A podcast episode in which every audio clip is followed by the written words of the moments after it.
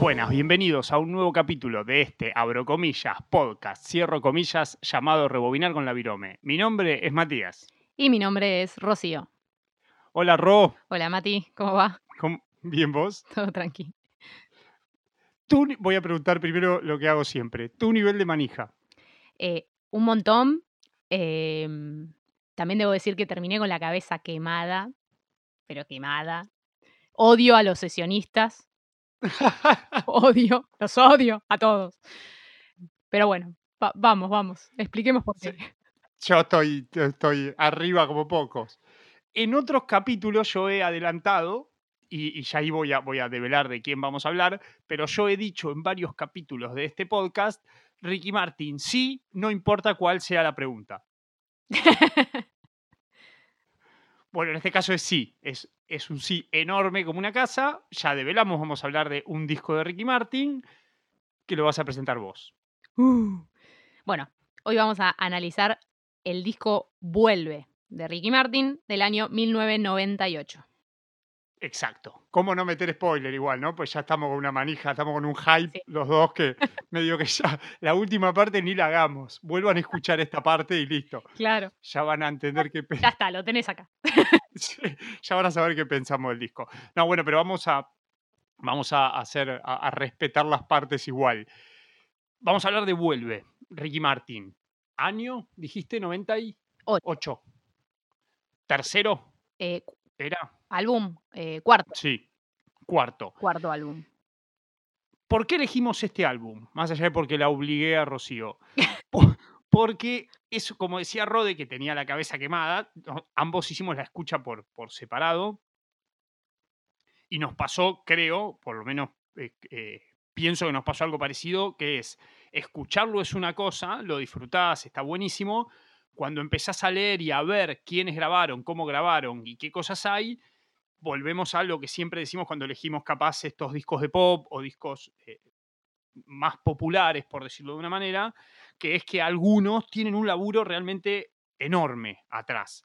Y creo que es el caso de este disco, que ahora lo vamos a desarrollar, pero es un disco que, vamos a lo mismo que cuando hablamos del de Luismi. Si te quedas no, es un disco de Luis Miguel, o es un disco de, bueno, sí, es un disco de un artista pop que salió de una banda de esas llamadas boy band o- o- ya di- directamente de niños, pues no era, no era ni una banda de pibes, una banda de niños. Pero si te sacás todo ese quilombo en la cabeza y lo escuchás, realmente es un disco que está hecho por muy, muy buenos músicos y, eso es lo que capaz nos tiene tan, tan manija. Además de que nos gusta el artista y que, va como piña, vamos a tratar de explicar un poco el, el por qué elegimos este, este disco y por qué pensamos que, su- que era, un disco, era un disco analizable. Contexto tuyo con Ricky Martin. Em, bueno, a ver, contexto con Ricky Martin.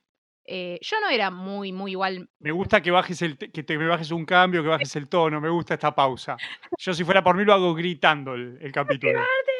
Desde el, co- hago desde el comedor gritando todo el capítulo, pero me gusta, me gusta. Habla con esta, con esta tranquilidad. Eh, debo decir que no era gran, no era, la verdad, no era muy fanática de, de Ricky Martin. em, sí, mi, mi prima, mi prima era, pero súper, súper fanática, hasta que no, nos reíamos de, de lo tan fanática que era con mi hermano, la cargábamos. Igualmente, nada, o sea, año 98, además de que fue un, un gran año el 98, pero en general, em, nada, igual lo veía, digo, obviamente, era, aunque no era súper, súper fanática de, de ponerme a escuchar los discos y eso, eh, yo era más del, iba más por el lado de Chayanne igual, pero bueno, Uh, Elmer Figueroa. sí, sí. Bien, Elmer Figueroa Arce, ¿no era? tenés razón. Sí, me faltaba, siempre me acuerdo de Elmer Figueroa, me faltaba el segundo apellido. Yo era- viste que era como, era medio un poco así, o sea, a ver, había igual, había personas que les gustaban los dos, digo, le gustaba Ricky Martin, le gustaba Chayanne, era como más o menos una misma onda, pero después a veces no, a veces estaban los que más le gustaba Chayanne, los que más le gustaba Ricky, bueno, en general yo iba más con Chayanne. Y Porque eran también los que bailaban, eran como bastante apuntaban a lo mismo, porque hay otros, pone, no sé, Luismi es medio incomparable, si bien es del grupo, sí, pero apunta a otro lado. era furor aparte, o sea, digamos, aunque no lo quis digo, no lo quisieras, o sea, no tuvieras un disco o lo que sea, aparecía en todos lados. O sea, estaba en los canales de música que pasaban los videos, en la radio que sonaban las canciones, eh, Tinelli que lo traía a Videomatch, o sea, em, la movida del verano, bueno, ya la he nombrado, eh, Juan Alberto Mateico, digo, de pronto me parece. Sí. Nada, así que estaba ahí, estaba, estaba en el aire Ricky Martin, básicamente. Como Polanca, Polanca era, ¿no? ¿Cuál era el de Love is in the Air? no. Tom Jones, Tom Jones, Polanca, lo maté, pobre. Tom, Tom Jones. ¿Sí? Ah, no, me- no me parecía. ¿No era Tom Jones? No sé, puede ser. Bueno, está bien, podcast con dudas Ponele. en esta nueva sección. Así que bueno, no, eso es más o menos mi, mi contacto con Ricky. Bien, yo te veía más fan, pero eso fue de grande entonces. No digas esas cosas. No, en mi casa explotaba Ricky Martin. Explotaba. Mi hermana, eh, eh, calculo que lo sigue siendo, ya ambos grandes, pero de, de- niños, explotaba Ricky Martin. Era un fanatismo por Ricky Martin eh, descontrolado, casi parecido al mismo al mío por los VGs. Ella era como muy, muy Ricky Martin. De hecho, en esa época estaba esa boludez de, eh, como fueran los Stones y los Beatles, al que le gustaba o a la que le gustaba o al, al que le gustaba Ricky Martin, no, no le gustaba Luis Miguel. Me acuerdo que había una amiga eh, de mi hermana muy fanática de Luis Miguel y era como no se mezclaban los mundos, cada una era con su. Después al tiempo se dieron cuenta que estaban los dos espectaculares Claro. y escuchamos ambos, eh, tanto Ricky Martin como Luis Miguel. Pero sí había un fanatismo grande por Ricky Martin y mi, mi anécdota lleva a la movida del verano, obviamente. Mar del Plata, éramos relativamente chicos, esto fue bastante antes del 98, Ricky Martin explotaba, mi hermana muy, muy fanática y le habían prometido que la iban medio la ningunearon, dijeron, sí, bueno, vamos sobre el final, se hacían las toscas de Mar del Plata, todo muy 90 lo que estoy contando, más Argentina 90 no, no puede ser este podcast. Pero fue como, bueno, sí, a la vuelta de la playa nos bañamos, pasamos y lo vemos. Obviamente cuando llegamos habría 6 millones de personas, más o menos. Y mi hermana se puso a llorar, obviamente, porque quería ver a Ricky Martin. Igual no lo vio nadie, porque ni el que estaba en fila 1 lo vio porque era imposible. Pero terminó todo esto con una niña de 12, 13 años, o capaz menos, subida a un camión de estudios de los de Telefe, creo que era, o Canal 13, no me acuerdo. Que claro, uno de los técnicos la vio llorando con tanta eh, congoja que le dijo a, mi- a mi viejo, bueno, subila y terminó en el techo de, un- de una traffic, ponele, mirando de lejísimo a Ricky Martin. Después igual la promesa fue cuando haga un teatro te llevamos y creo que debe haber ido, no sé, 200 veces a verlo después de eso. Mirá.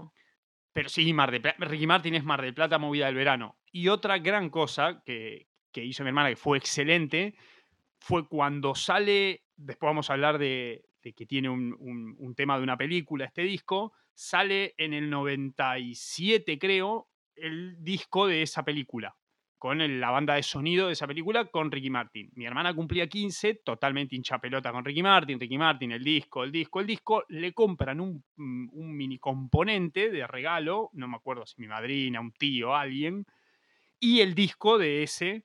eh, de esa película. ¿Por qué? Porque como iba a cumplir 15, estaban viendo con el tema que entraban, no sé qué. Entonces le compraron eso para que lo escuche, y pues mi hermana estaba totalmente hincha pelotas. Hizo la gran, porque nosotros somos una familia con muchos problemas, fanática de Ricky Martin, rompió las bolas con Ricky Martin, le regalaron el disco de Ricky Martin y entró con un tema de Luis Miguel. ¡No! No. Me estás jodiendo. Te lo juro, nosotros somos así. ¿Cuál entró? ¿Con Sueña? Ah, sí, era típico de los 15.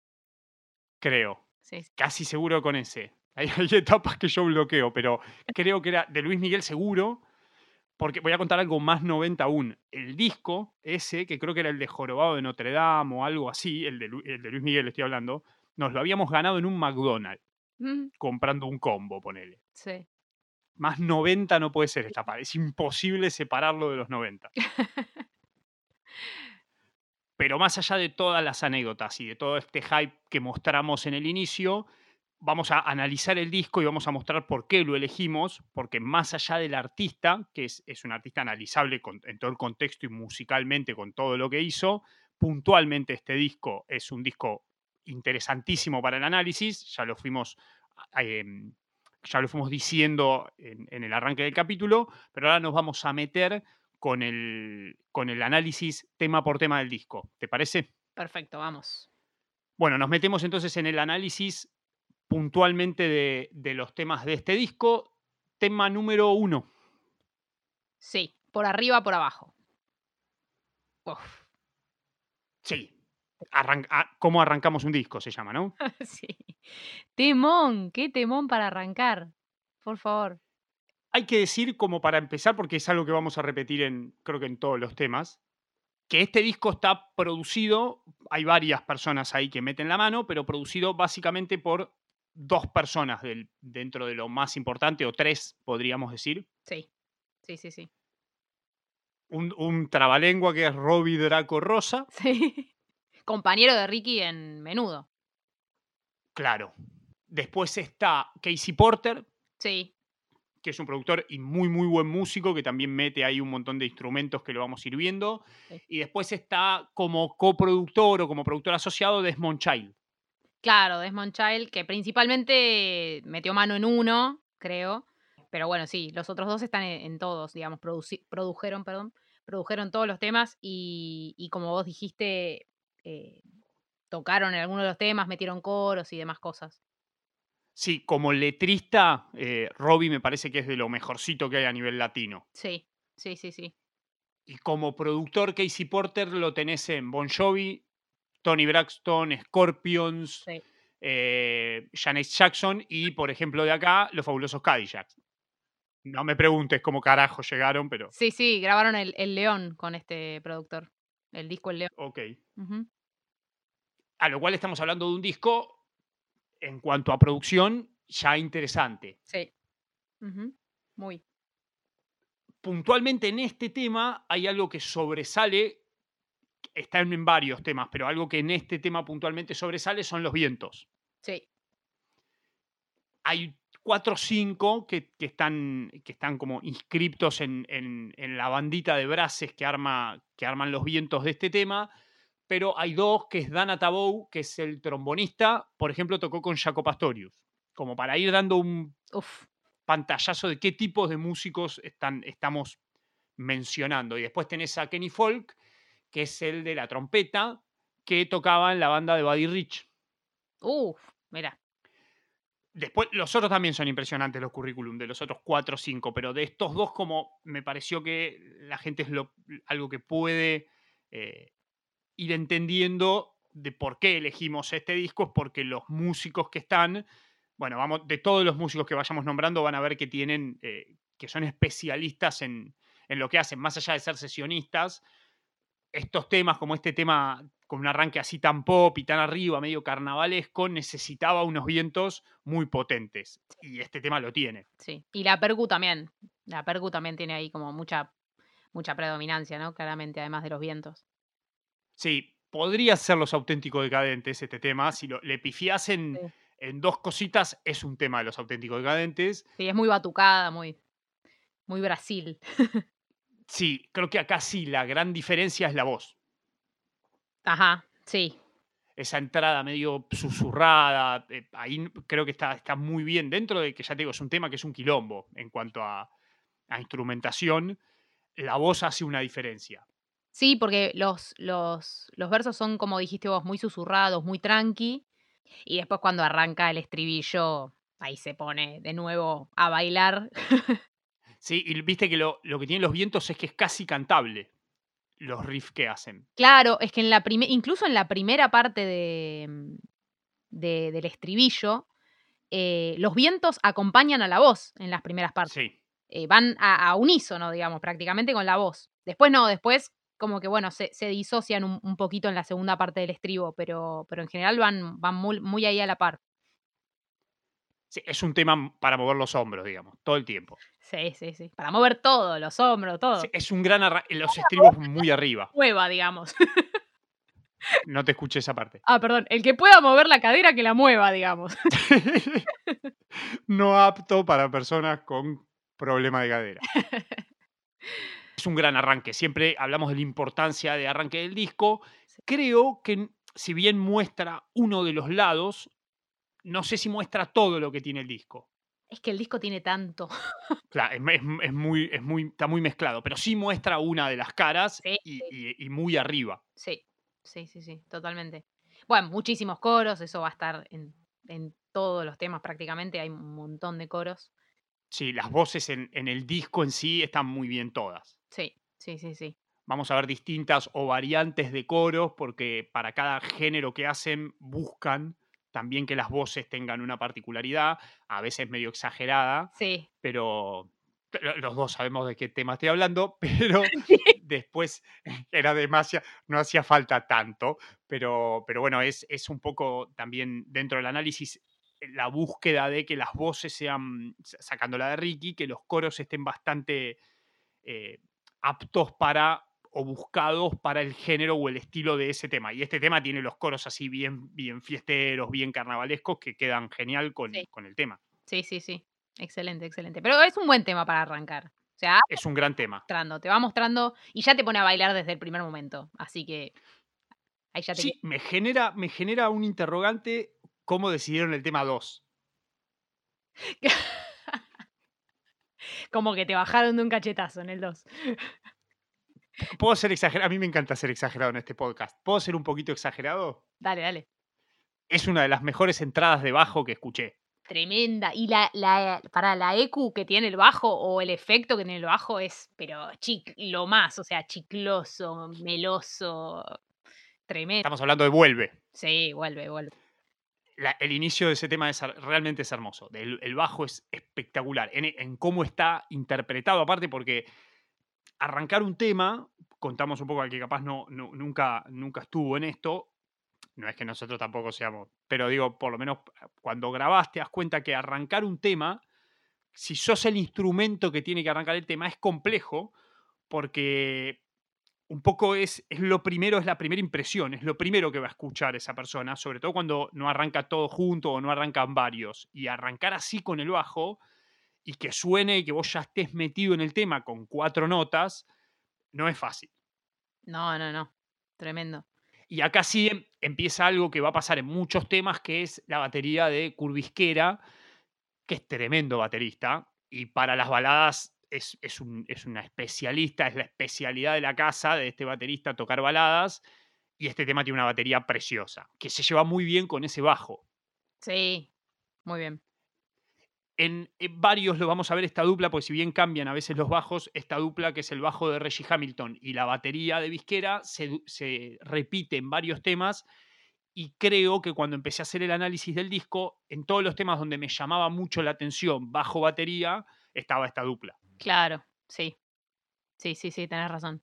Y en general es, eh, particularmente, como decís vos, en los temas que son más, más tipo balada o un poco más, más tranqui, me parece. Sí, es una gran balada, tiene uno de los puentes, el último puente. Tremendo. Tremendo. Me sí. gustaría gritar, a pesar que fui yo acá a los gritos, pero no da. Por el horario en el que estamos grabando el podcast, no lo voy a hacer. Pero que ese puente es tremendo. El último, que, que después vuelve al, al- al estribo. Ese puente es, pero Y vuelve al estribo, pero le- el, el puente ese sirve de, de, de paso a, a subir el tono, porque la canción al Sí. final, en los últimos estribillos, sube medio tono. eh, e- e- explota peor- más todavía. Así que sí, ese puente es lo más, ¿eh? Aparte. Ahí entra una guitarra con, como con una distorsión, también hacer unos arreglos. Bueno, el piano, que también suena brutal. Y la letra, cuando escuchas toda la letra, viene, viene buenísima hasta que te das cuenta que el chabón se está quejando al pedo. Sí, igual para, ¿quién escribió la letra?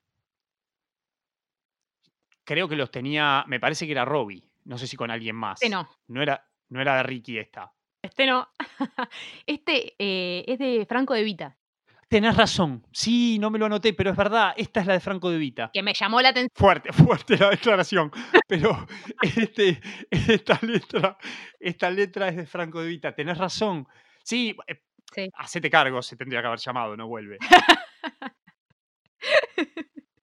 Sí, sí, sí. No, igual al toque, digo, ya cuando leí que era de Franco de Vita y, y volví a escuchar el tema, dije, y claro, es de Franco de Vita, digo, tiene su impronta full. Por más de que Sí, lo escribió para- seguramente para Ricky, porque de hecho jamás se lo escuché cantar a, a- a Franco de Vita. no, no le da, no le da el piné. Igual aguante Franco de Vita, pero no le da el piné. Sí, sí, sí. Franco de Vita tiene unos temones. Eh, pero ahí entendí, dije, bueno, eh, por más de que igual los de los de Robbie eh, Draco Rosa igual son temazos también, ¿eh? Pero, pero este tenía otra cosa. Sí, tenía, tenía una, una, una no de construcción que no era tan. Era, venía por otro lado. Igual es un tema, sinceramente es un temazo. Sí, sí, sí. En este disco, voy a seguir contando intimidades, en este disco está mi tema favorito de Ricky Martin, que no creo que adivines cuál es. Uf. Porque no es Vuelve, yo creo que si apuntabas ibas a apuntar a Vuelve. No, no, no, ya, ya creo que sé igual cuál es. Ok, bueno, Bueno, entonces cuando lleguemos a ese tema, decilo antes. si no Antes llega a ser el que, si no llega a ser el que digo, bueno, ahí vamos a estar en un. Pero bueno, Bueno. después de Vuelve, Sí. arranca un flamenco, podemos decir, Sí, una rumba flamenco. flamenca, sí. que es Lola Lola. No hacía falta los coros así. Lola, No es Lola. demasiado. Es demasiado. Eh, bueno, qué sé yo, el tema tenía esa, tenía esa impronta, digo, tenía, er- es una, una rumba flamenca. No sé, podría ser peor, ¿eh? Mirá que yo te digo que podría ser peor. Porque en el, en el, en el verso están, em, perdón, no, en el verso no tiene, no tiene coros. El verso es más tranqui, venía solamente la, la guitarrita flamenca, vientos, una trompeta, eh, unas palmas que están todo el tema, chaca, chaca, chaca, Sí, chaca, chaca, a los Sí, flamencos. Odio las palmas en los temas. Pero un flamenco igual- sin palmas no existe. Sí. Pero acá lo que tiene es, hay cuatro acústicas, cuatro guitarras acústicas, que eso también ayuda un poco al ambiente, seis percusionistas, Sí, lo cual hace- y los vientos son tremendos. sí, sí, sí, sí, sí. Eh, no, es un lindo tema, yo no me quejo. Me, me chocaba un poco, ya el demasiado, me sentía que era un tema de los Gypsy King. Sí, bueno, No sé si era, eh, claramente era, la onda. eh, lo que pasa que en, en el estribo los, los ¿cómo se llama? En el estribo lo- los coros suben un poquito más, o sea, van, vienen con un poco más de fuerza que como venían quizá en el puente o así. Por eso, para mí igual estuvo ahí, ¿eh? Estuvo al límite para que no quede más bizarro. Podría haber sido peor para mi gusto. Sí, de, de verdad. sí, sí, no, no queda, ma- sí, no queda mal, es un, es un lindo tema. Pero solo eso, porque después también vamos a ver otros temas donde también, ¿qué género estamos haciendo? Este, bueno, vamos a buscar un corista de esta nacionalidad. Entonces me parece como es un recurso un poco... Pero, pero está bien, está bien, es zafa. de- Tema 3, zafa. Aparte veníamos de vuelve. Tiene ritmo, qué sé yo, no sé. Está igual para ahí moverse un toque. Y acá bajamos, Sí, tema 4, sí. tanto que hablamos de Luismi, tema Luismi. Sí, y ya nos está anticipando, que es casi un bolero. Sí, sí, no, el, lo- el bajo, los teclados y los arreglos eh, son de Casey Porter. Acá decíamos que se mete mucho, Sí. graba, está muy bien. Me parece, era un lindo tema si era un tema de dos minutos, dos no de la banda, ¿no? Digo, de dos minutos y medio, tres, Sí, cuatro minutos cuarenta me parece un poco estirado. sí, sí, sí, sí. Puede ser. Y ya después vamos a hablar del último tema, a ver qué, No, vergüe- tiene una relación con esto. Sí, una vergüenza se tiene que llamar. Pero más allá de eso, sí, quedándonos en casi un bolero, Sí, La voz triste está buenísima, está muy bien el tema, la percusión es hermosa. sí, sí, la percu está tremenda, sí. Es distinto a lo que venía mostrando. Sobre todo, lo que tiene este disco es que sí, no está tan dividido en fases, sino que capaz es uno, uno, uno, uno, y va subiendo y bajando todo el disco, lo cual te hace quedar medio Claro, sí. quemado. Sí, sí, lo que vi en, en muchos de los temas, este es un, un ejemplo, es que aparecía eh, no solo, eh, digamos, la, la descripción de quiénes habían sido los arregladores musicales, sino también aparecían los arregla- arregladores orquestales. Entonces yo dije, ¿hay orquesta? ¿No hay orquesta? O sea, se escuchan, digamos, se escuchan, eh, en general en muchos de los temas se escuchan chelos, violines y demás. No encontré igualmente qué orquesta fue o, o, qué, violo- qué chelista, qué, qué violinista fue. Por eso me, me hacía ruido ahí, digo, pero porque sonaba realmente a chelo, no sonaba eh, a- a sintético, claro, a, si- a sintetizado, ¿me entendés? Pero bueno, me llamó la atención eso, que en muchos había esto de del arreglador orquestal y, y no sé, pero no encontré los, los, los músicos. Sí, pero en varios temas eh, pasa eso. En varios hay arreglador orquestal. Sí, sí, sí, sí. De hecho, en otro tema yo lo, lo marqué. Y sigue abajo el disco, pasamos al tema 5, Sí. momento muy abajo del disco. Eh, el tema 5 es corazonado. Corazonado. Igual es un Sí. temazo, a mí me re Es gustó un ese, ¿eh? temazo. Sí, Sí, el arranque, el arranque con la bata así bien sutil es precioso. sí, sí, sí. Temazo. Otra vez ahí la voz susurrando, eh, mostrando muchos ma- matices. Hay un falsete, viste, que está bastante bien hecho. Sí, sí. Unos falsetes ahí muy copados. Bueno, el bajo, no sé si lo buscaste eso. Sí, ¿quién lo toca? Mike Porcaro o Porcaro Tremendo. de Toto. Sí, De hecho, igual es el, el familiar que estuvo poco en Toto, porque están los otros dos, Porcaro o Porcaro. Pero pues, Toto es una banda hecha, para que no sabe, una banda hermosa, hecha todos por sesionistas. No, pero este no es el que murió primero, ¿eh? El que murió no, primero no, no, pero estuvo, Ah. ya sé, pero este igual estuvo poco, creo que estuvo dos años, si no le pifió. Ah, no sé, no, porque ni había idea. otro, había otro bajista. Ah, puede ser, puede ser. Pero bueno, el disco de Toto lo- en otro momento vamos, porque es un, es un bandón. Pero no, no, este, yo sé que este no es el que palmó, pero digo, el bajo en este tema lo toca un- el bajista de una banda que está armada completamente por sesionistas, Claro, un nivel altísimo. tremendo, sí. Tiene un estribillo que levanta ahí que está muy bien. Es, un, es, un- es una buena, Sí, es un buen tema, marcando ahí un, el momento bajón del disco. sí, digamos. obvio, más vale, sí, sí, sí, pero tiene fuerza, o sea, no es un...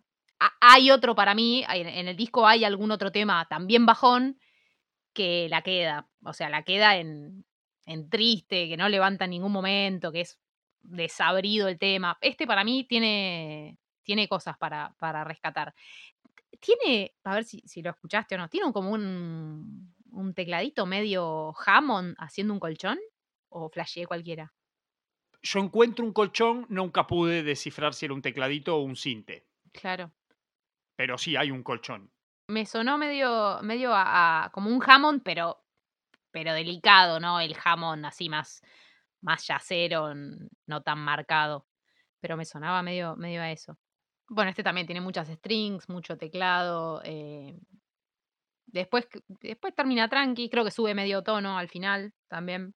eh, eso es, es una algo clásico en las baladas por lo general, que es un recurso muy utilizado que mm, a lo, a lo último, en, en los últimos estribillos, en general sube medio tono, un tono. Sí, lo cual lo hace más gritable aún. Claro, sí, sí, sí. Y le da un cambio, aunque es lo mismo, en general es casi la misma estructura de lo anterior.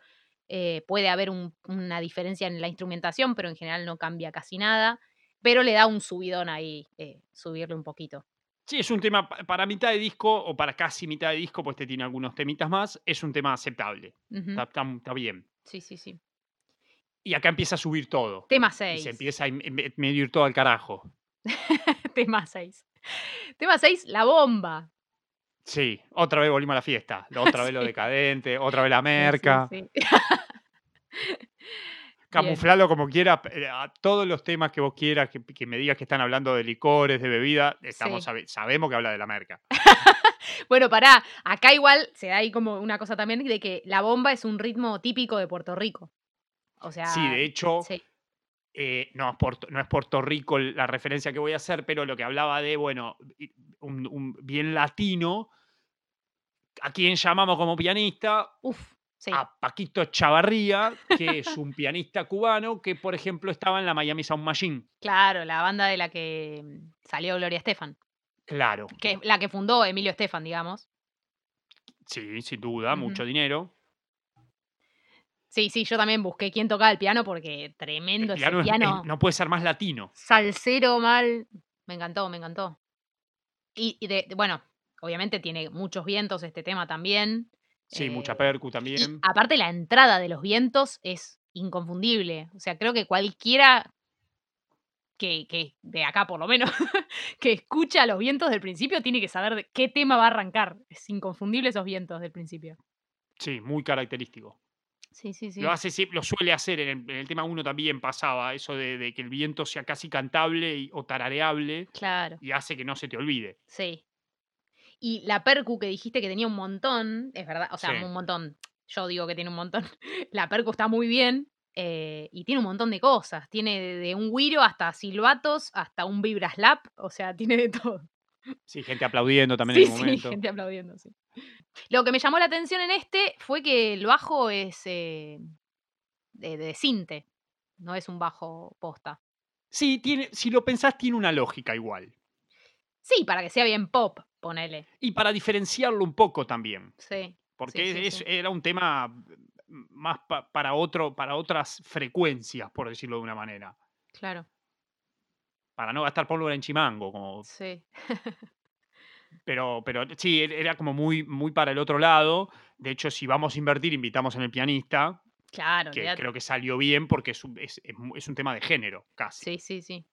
Sí. Y bueno, cabe aclarar que creo que ya por eso lo dije al principio, que odio a los sesionistas, que claramente los que estamos nombrando son algunos que nos resultaron, eh, llamativos de acuerdo a cada tema. O sea, si en un tema nos resultó llamativo el bajo, bueno, buscamos quién fue, si nos resultó llamativo el piano, buscamos quién fue.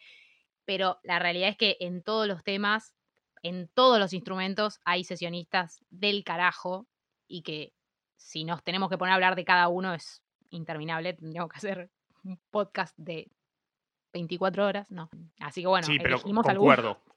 Concue por eso, ahí un poco también se responde el por qué elegimos este disco, o por qué habría que escuchar este disco. Claro. Musicalmente está bien hecho. Después podemos hablar de gustos o de preferencias, pero musicalmente es indiscutible. Y acá llegamos a la mitad del disco, si si tomamos el último tema como válido. Claro. Tema 7, la mitad del disco. Raro el título, pero bueno, si lo pide. Ricky. Sí, sí. Eh, séptimo tema, eh, Hagamos el amor, se llama. Sí. La letra es 21 es coristas anotadas se llama. ¿En serio? No, tremendo. Sí, ojalá hayan ido todos. Yo creo que cobró gente que no cantó, pero Puede ser, puede ser también. igual hay que admitir que el teclado y el y el piano, piano está hermoso. Sí, sí, tremendo, tremendo. Y acá es donde, por ejemplo, está, em, Steve Bartek como arreglador orquestal. Si bien no encontré cómo estaba formada o o o a qué a qué se llamaba, digamos, em, eh, la la el Claro, ar el la orquesta en el sí. arreglo orquestal o la orquesta en sí, este, figura él como como arreglador orquestal. La letra media una vergüenza, La letra es cualquier cosa. pero es un lindo tema. El tema, la instrumentación es hermoso, es tremendo. Muy lindo. E es muy muy minimalista en general. O sea, porque claramente le dieron lugar a la orquesta. O sea, a ver, no tiene bata, no tiene bajo, eh, ¿no? Es como que es bastante minimalista. Pero, eh, sí, es como dijiste vos, el piano se lleva los laureles y toda la orquesta es es lo más. Ahí aparte, em, está bueno porque usan como todos los recursos de los instrumentos de orquesta, que no solo, digamos, usan, por decirlo de alguna manera, el recurso de de frotar la cuerda, perdón, suena gracioso, pero sino que también usan como Título de capítulo. usan también como la técnica del pizzicato, ¿viste? Eso de que se escucha ping, ping, ping, ping, que es como, mm, como pelli pellizcar un poquito la la cuerda, eh, como con los dedos, sin Sí. usar el no me sale el nombre ahora del del palito de qué mal, el palito del del No. violín o del violonchelo, no me sale. Si no Eh te sale a vos, imagínate a mí. ah, nunca me acuerdo el nombre de eso, pero me lo olvido siempre. ¿No es el arco? Ahí está, el arco, qué pelotuda. ¿Te das Sí, cuenta? Hay sí, que sí, no, pero es importante, aclaramos a la gente, es importante que haya un músico como yo en el podcast, como para poder ayudar un poco con este tipo de cosas. Pero la verdad que es un es un lindo tema. Y es cortito, sí, la caga la letra, pero bueno. Y después de eso, si si en un momento dijimos el disco se empieza a ir a la mierda, acá directamente es un popurrí que se va lo que viene, a partir de acá se va todo al carajo. Sí, sí. O sea, pasamos a la segunda parte del disco, tema Sí, 8. sí. Uf, Hay un mundial en el 98. sí, Y va Ricky. sí, Es imposible, traté, ¿eh? pero es imposible analizar el tema sí. sin el contexto. Es mundial. Y es un tema para mundial. Sí, Los sí, vientos sí. están muy bien, tiene un ritmo tremendo. Volvemos al piano bien latino, que está bueno, pensando en capaz hacer algo para, para un mundial que es totalmente internacional y meter bien raíces así latinas, está bueno. Pero qué sé yo, es un tema que le tiene que gustar a absolutamente todo el mundo. Entonces, no sé cuánto se puede analizar en específico. Sí, es medio una en, receta. en realidad creo que, mm, que igualmente más allá de, de, de- de- de que sea un tema que le tenga que gustar a todo el mundo, también tiene que representar un poco al artista. O sea, digo, pues no van a llamar, qué sé yo, no sé, un, artista australiano a que cante este tema. O ¿Vos sea, decís que Waka Waka representa a Shakira? bueno, no del todo. Justo me pusiste Tiene que ejemplo. vender, tiene que ser un tema Coca-Cola. Sí, ya sé, sí, sí, sí, tal cual, tal cual lo que dijiste, tiene que ser un tema Coca-Cola. Es verdad eso. Momento Pero bueno, algo no cualquier cosa. Coca-Cola. Sí, sí, sí. Queremos que nos paguen, que nos manden unas cocas de última. Bueno, pero un poco tenía la onda de, de- de Ricky, o de, o de por lo menos de otros de los temas que Ricky grabó en este, en este disco. Igual, igual hay mucha más Sí, mezcolanza que no el tiene nada tema que ver, 1 pero tranquilamente podría haber sido de otro mundial. también, sí, sí, sí, sí. Pero bueno, y tiene un de este. de-. Sí. sí, perdón, perdón. No, no, No, dale, no, dale. no, no, que sí, que es una mezcolanza tremenda esto. Aparte, si, si buscás lo- lo- todos los vientos que tiene, encontré instrumentos de viento que ni siquiera yo conocía. O sea, está bien, el, el trompeta, trombón, el corno francés, sí, todos esos los conozco. Sí, Un pasa, pasa seguido a veces. fliscorno. ¿Qué Pasa, es un pasa- fliscorno? ese es el de los picapiedra, casi seguro. ¿Sí? Ah, mira, no Casi tenía seguro. ese, no sé. Yo igual tenía un docente, no, no quiero extenderme, pero tenía un docente secundario que nos enseñaba todos esos eh, instrumentos de, de viento del año del pedo, como lo, lo pensaba yo en esa época. Sí, Pero sí, no, a veces pasa que no conocemos a los artistas, pero directamente no conocer el instrumento claro. ya habla de que es, un- es Sí, sí, una sí. ensalada enorme. Sí. No, y acá este es el tema, perdón, ya cambiamos, ¿eh? ya pasamos, pero este es el tema que decíamos que es el único que está producido también por un, un tercer productor, que es Sí. eh, Desmond Child, el que habíamos nombrado vos, que laburó con Aerosmith, con Kiss, con Roxette, bueno, etcétera. Sí, medio como una auditoría externa le hicieron en este, en este Claro, sí, necesitamos apoyo acá para, para que el tema sea mundial realmente. Y sí. Sí, es que fue eso. Mm. ¿Qué sigue? Sacando ese, es- ese, es- ese aditivo, que hay otro igual, hay otra cosa que viene de costado más adelante, pero este tema viene medio de costado y siguiendo con el, el, el- el- el hilo del disco, viene tema 9. Raro que a mí me guste una máquina de ritmos. En Perdido sin ti, que es este tema, me parece que está muy bien utilizada. ¿Te gustó? Mira, Sí, me gustó. A mí me gusta. Para lo que es el tema, ¿no? Pero me parece que está, Sí. está bien. No sé si una batería hubiera mejorado mucho el tema. No, a mí me sonó un toque raro que, a ver, o sea, que siendo una balada, porque es una balada, em, Sí. no sé, le metan caja de ritmos cuando el bajo encima es un bajo real, eh, no sé. m- Sí, fue fueron para el lado John Secada de la vida. pero no la veo que quede mal. No- me- sobre todo porque, decíamos, la mayoría de las baladas estaban dadas por esa dupla que hablamos de bajo y batería. No me parece mal el cambio y no me parece que esté mal usado. Siempre voy a preferir batería, pero pero no lo veo, no, no me llama la atención. No digo, uy, qué lástima, qué temas se perdieron por, por usar una Claro. máquina de ritmo. Parece que está bien. Hermosa Eh, balada para mí. mm, Clásica, no, no, no, no, no hay mucha profundidad de análisis, pero está, es- está muy bien. Sí, a mí no me, no me, no me llamó mucho la, la atención, no me voló la cabeza, digamos. No, no, no, Em. es un tema más. Lo mismo que el que viene. Sí, sí, el que viene todavía creo que peor. Sí, para no decir, para, sí, para no decir malo. Es tema 10, así es la vida. La- acá puntualmente el bajo y la bata me gustan. Sí. Están, están presentes, están justos, no están demasiado sobreutilizados. La bata súper grave, ¿no? Como que arranca los toms ahí bien profundos. Sí, sí, sí, bu- buscado bastante más parecido al, al- al bajo que hablábamos anteriormente, bien gordo, una batería ba- bastante, bastante profunda. Mm, El estribo está bien, la voz me hace acordar mucho capaz al Ricky de los primeros años, Sí. viste, como más juvenil, no sé si no tan Bueno, tratada o A mí, o a mí me sonó medio, el tema me- medio a, o sea, guardando las distancias, medio a un tema No de, importa la distancia, de Ro. novela de, no, sí, eso viene después, Em, medio a un tema de, de no- de novela juvenil de Cris Morena, ¿viste? Me, me sonó Sí, a pleno. Sí, Y acá, Igualmente, sí. sí, ¿Qué perdón, viene? No, no, no, no. ¿Qué viene ahora? eh, me ganó la manija, pero tema 11, creo que es un tema muy subvalorado. No sé si está tan escuchado como debería este tema. Ajá. Tema 11, Marcia baila. Sí, que es un cover. Sí, la percusión es una locura. La percu está buenísima. Sí, La percusión del arranque es tremenda. Sí. Los vientos a pleno. sí. Tiene El como una. es una, una- una tortura. El ritmo es tremendo. Es Sí. al taco. Sí, sí, sí. Tiene como un. como un acordeón, ¿viste? Pero para mí es un teclado, porque en ningún lugar dice acordeón. Eh, Pero sí, que está ahí quemándote el cerebro, taca, taca, taca, taca, taca, el acordeón ahí. Sí, es un tren. Es un tren sin freno.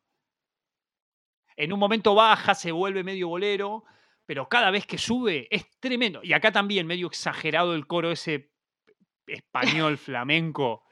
Sí, sí, sí. Está medio exagerado. Pero para mí es un tema, es un tema muy, muy arriba. Sí. Sí, sí, sí. No, a mí me gustó el tema, ¿eh? Y, y claramente al ver que, que era un cover, no pude igualmente eh, no ir a escuchar el original. Yo no lo escuché. ¿Qué onda el original?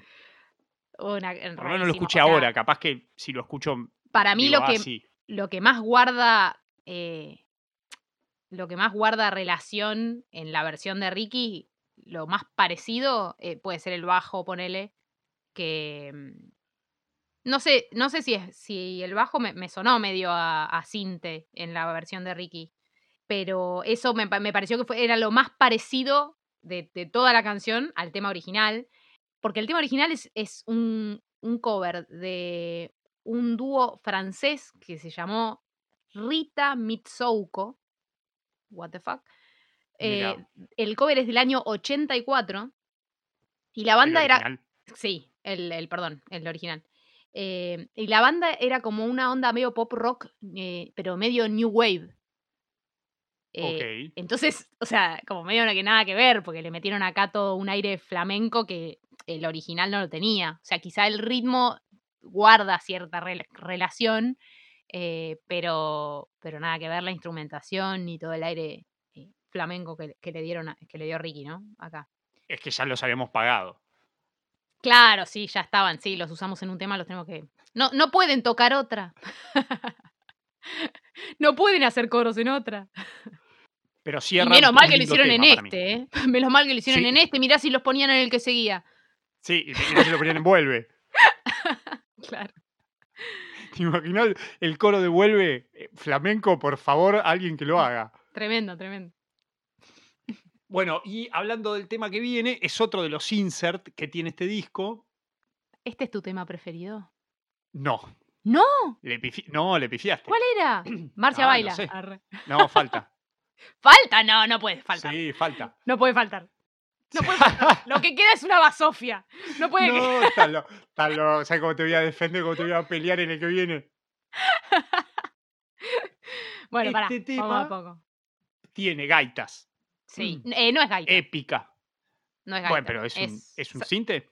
No, es una sanfonia. ¿Qué carajo? No tengo idea qué es. Es una, una sanfonia es nada que ver con la gaita. Nada que ver con la gaita, porque la gaita, o sea, es una flauta, básicamente. Y esto no, esto es como una cajita que tiene, o sea, es más como de la familia de los violines, ponele, pero no se toca apoyándolo en. Ok. eh, es como una cajita que tiene unas cuerdas, que tiene como un quilombo, como unas teclas eh, que se van corriendo para que vayan rozando las cuerdas y se le da vuelta a una manivela del costado, que es lo que hace que vaya como que sonando y qué sé yo, mierda. Eh, yo el instrumento debo decir que em, lo conocía porque hace unos años mi hermano flasheó con comprarse eso. Mira. Aprendo con este podcast lo que estoy aprendiendo. Lo que pasa es que. mm, eh, lo que pasa es que es un instrumento como. eh, de origen como medieval, viste, como medio celta, o sea, se, se usaba mucho eh, en Galicia y qué sé yo, por, por ahí vino la cosa de que mi hermano se lo quería comprar. Ok. eh, y, pero no, no era, no era una gauta, eh, una gaita, perdón. Igual es muy parecido, o sea, tiene una onda similar el sonido. Sí, capaz que es menos estridente, ¿no? Un poco menos estridente, sí, sí, sí, sí. Pero bueno, tiene eso. Pero sí, esto es ép- épica. Canción de- épica. Tremendo. Disney, Sí, sí, sí. Batería, teclado, que noche, TT, Sí, bueno, y acá, ¿quién toca la bata y el bajo acá? batería John Robinson. Sí, que lo habíamos nombrado en Aries, en el, en Sí, el capítulo de Luis Miguel. Y el bajista Sí. también, porque el bajista también tocó en, en algunos temas de Aries. Eh, Neil Stubenhouse o algo así.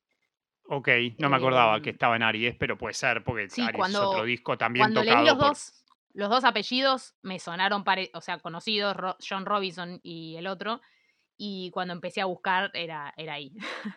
Pero tremendo aparte, tiene toda la... O sea, el tema tiene todo lo que tiene que tener, en todo... Sí, cada uno de Hércules, ¿no? La película, que no lo Sí. dijimos. Claro, la película de Hércules, que había sido del año anterior, del 97, en la que Ricky hizo la voz del personaje eh, para la versión latina. Sí. Lindo tema igual. A mí me re gusta, es de mazo. Me dio ganas de ver Hércules. De Te nuevo. gusta ese tema y no te gusta el que viene, dejate hinchar la pelota. Igual, ahora ent- entramos en el tema 13, Sí, que es otro cover. No sé si es cover en realidad, pero es una reversión. claro. porque es de, sí. Es de una banda que se llama em, Legión Urbana, creo. El nombre en portugués, calculo que es Legión Urbana. Legião Urbana. No, Sí, calculo que es eso. Sí. eh, de, de Renato Russo, que era el, el que, el- el que escribió originalmente el tema, que ya que en- era Vía Láctea en, en el nombre original. Y lo que hizo Ricky, que técnicamente lo hizo él, según los, los créditos, es eh, rearmarlo y poner, mantuvo la letra y, y- y- y los- y la Claro, la- música, pero La cambió partes, agregó partes. Y adaptarla al español, digamos. Claro. Yo entiendo que no sea el mejor, es mi tema favorito, me parece precioso. ¿Por qué te gusta este tema? No sé, Por- a mí me gusta este tipo de temas, así esta- estas baladas raras. Te la Rompe un poco en el terapia. estribo, va para arriba, me parece que está espectacular. Es lo que tiene que tener un tema meloso de Ricky a ver. Está bien el tema, es una balada. Es un tema optimista, digamos. Tiene una letra como bastante optimista. Pero Sí, mí me pasó que- optimista para el futuro, creo que le está pasando medio como el orto, se podría llamar el tema también. sí, sí, porque de hecho creo que leí que el, el- el que escribió la canción, tipo, estaba, se había enterado de que, se- de que estaba enfermo, una cosa así, me parece. Y a lo- al año murió. Creo que, no, de verdad, eh, creo que murió en el 96 o en el 97, por ahí. El tema es del 96 y creo que el chabón murió ahí nomás. que tiene, sí, que tiene este tema puntualmente en esta versión, que también es, es lo que hace que otros temas de este disco también me gusten un montón, pero este está en ese grupo, bajo de Hamilton, batería de disquera. Ah, claro. Es una eso dupla hermosa. Y el estribo, para mí, cumple con estribo a los gritos, que es clave en un, en un- en un tema. Y sin meternos mucho más en análisis, pero a ver, entiendo que no es lo mejor del disco. De hecho, si, si lo. No, igual está bien, si- ¿eh? O sea, cada no, es uno mi le- tema le- favorito en gusto. Si me decís Sí. el mejor tema del disco, a mi entender, es Vuelve, sin, sin mucha duda. Pero incluso después de este tema, viene algo que no lo puedo definir y que te voy a dejar analizarlo a vos, que es el tema Eh, 14. Sí. Y Para Pa- mí el tengo un montón de preguntas 14 como, ¿para qué? ¿Por Sí, qué? ¿Qué- bueno, ¿Qué, te Yo pasa? tengo mi. Yo tengo mi. Igual, igual era una época en la que estaba como medio de moda hacer esto. Tiene 14 temas el disco, o sea, tenía 13 temas antes el Claro. disco. Porque yo ¿Para entiendo, qué meterle eso para el final? Sí. hay un montón de bandas y che, tenemos nueve. Bueno, el disco de Derek López tenía Batida de Coco en cinco versiones y, y tres veces el Feliz Cumpleaños y creo que una vez una canción de Navidad. Sí. Bueno, era lo, está bien, sí, en el disco de Derek López entiende, tiene un tema y tenemos que sacar un disco porque la gente quiere consumir ese tema. En los 90, que no estaba Spotify, ¿qué hacemos? Bueno, metele 10 mierdas y saquemos el disco con Batida de Coco. Sí. Acá era un buen disco. ¿para qué? No, no digo que sea feo, No, no, no. El encuentro el sentido de, sentido. de- Bueno, el único sentido podría ser regalarle a, a- a los cantantes un karaoke para que lo puedan utilizar, que esté bien hecho. o Y sea, bueno, es una, una manera optimista de verlo. Es una manera optimista. ¿Sos cantante? ¿Querés cantar este tema de Ricky? Toma, te damos el instrumental. Es Hermoso. el peor tema del disco Sin- encima. Bueno, no importa, es un bolero, está bien, alguien lo puede querer cantar. Pero, no sé, es eso, para poder usarlo como karaoke nomás. Igual no es exactamente los mismos tonos, ¿no? ¿No cambian notas y eso? Mm, me parece que no, ¿eh? Yo el arranque, yo escuché el arranque y no me igual dentro de mi, de mi posibilidad de escucha, que si no es pum, pa, pum, pa, medio que se me complica. pero sentí que no eran exactamente iguales los arranques. A mí me sonó parecido, ¿eh? O sea, a ver, no escuché los dos temas a la par, claramente. Va, bueno, a la par, No, tampoco pues es imposible, pero... No da para hacer, no lo, no lo hago con Weather Report, imagínate si lo voy a hacer con un tema de Ricky Martin. No, pero escuché, sí escuché los arranques igual. Escuché ponerle los primeros 30 segundos más o menos. eh, primero del cantado y después del otro. Y me pareció que era igual. Simplemente que cuando tenía que empezar la voz no aparecía. Y el tema quedaba como más desarmado. Pero, pero no es que es, a ver, no es instrumental, porque muchas veces, para, muchas veces eh, también estaba de moda hacer esto, pero el instrumental tenía un cambio. ¿Cuál era el cambio? Reemplazar la voz por un instrumento que hiciera el papel de la voz. Que cosa que acá no pasa. No, sacamos la voz. Claro, es eso. Es tipo, tengo la pista. Para mí fue así, ¿eh? porque de hecho duran el mismo, exacto, la misma cantidad de tiempo. Para mí no, no debe tener mucho, mucho cambio de, de instrumentación o de tocada. Para mí, tipo, agarraron la pista y dijeron, bueno, chao, Ricky, te sacamos. Hasta luego. De hecho, porque hasta tiene los coros, si te fijas en una parte. Sí. En una parte tiene los coros de fondo, entonces me parece que sacaron la voz principal y fue. Dijimos, bueno, toma, te regalamos un karaoke. Y 14 temas después del, del- del inicio, podemos, podemos, no sé si es una pregunta, pero ¿podemos hacer algún ¿Podemos? resumen? ¿Qué te pareció el disco? A ver, si tengo que, que, mm, si tengo que dar mi opinión, igual yo hubiera, yo hubiera dejado en 12 temas. Perdón que te saco tu tema preferido, pero No, pero podemos sacar casi un bolero instrumental y casi un bolero original. para mí si el tema igual, si el tema termina, si el tema, si el disco terminaba con el tema de la película de Hércules, para mí estaba perfecto igual, eran 12 temas que estaban bien. Eh, en el medio hay algunos temas que no me, no me copan tanto, que están aceptables, que no es que estén mal hechos ni nada, pero no me llaman mucho, mucho la atención. Principalmente de la segunda parte, hay de, la segunda parte hay dos, dos temas, perdón, que no, no me llaman mucho. Em, lo que pasa es que la primera parte, a mi gusto, está muy buena. Toda la primera, la- la parte A. Em, el tema del mundial es lo que dijimos, es un tema del mundial, está en la segunda parte. No es un tema que me pondría a escuchar porque sí. O sea, tenía la, la energía que necesitaba eh, ponerle una canción de mundial, como dijimos. Así que ahí estoy en una, en una cosa. O sea, probablemente si no hubiera los dos temas últimos, capaz te lo escucho medio de corrido. Ya con 14 temas, no sé si, si te lo escucho de corrido. es la parte largo. B, claro. Si es largo. La parte B no sé si la, la escucho completa, completa. La, la parte A sí, me, me encantó. Pero la parte B, ves, ahí vuelvo a contradecirme. La parte B tiene algunos que están buenos. Y eso te iba a decir, ponele en mi análisis, yo, spoileándolo, no rebobino, yo escucharía las dos partes todas las veces que sea necesario.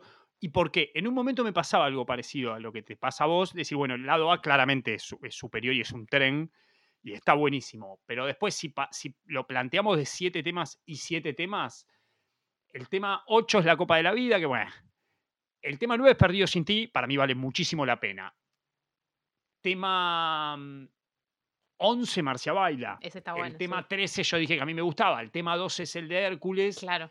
Es bastante escuchable el segundo. Sí. Sí, el me pasó un poco segunda eso, parte. ¿eh? No lo sufriría para nada. Sí, me pasó un poco eso, de que había temas en la segunda que, que me gustaban mucho. Sé yo, Marcia Baila, el de Hércules. eh, esos me, me gustan mucho, entonces creo que tampoco querría perderlos en la escucha. En resumen, es un, es un muy buen disco y más allá de que puede estar subestimado porque tiene el tema del Mundial, porque tiene el tema de Hércules, porque es como medio tratando de apuntar a todos los tiros posibles. Es un disco muy bien grabado, creo que lo dejamos en claro, que lo explicamos bastante. a nivel técnico es excelente. Puntualmente para mí es un disco de uno de los mejores cantantes latinos que hay.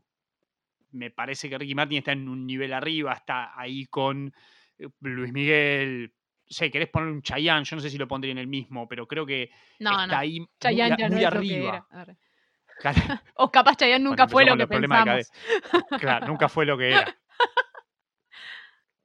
Pero creo que sé yo, con, a nivel, a nivel cantante, estoy diciendo, con un Cristian Castro, con un Montaner, a nivel de, voz, digo, y de, de, lo que lograron como eh, cantando, más allá de todo lo de afuera o del, o del género que hagan, creo que Ricky Martin está tranquilamente dentro de los mejores cantantes latinos. por lo cual me parece que este es un disco muy escuchable y muy recomendable.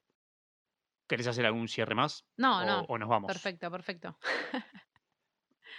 gracias, Ro, y gracias a todos por escucharnos. Vuelvan a escuchar y sigan escuchando los demás capítulos del podcast. En el próximo, capaz, capaz que analizamos el disco de Leticia Brediche. Chau.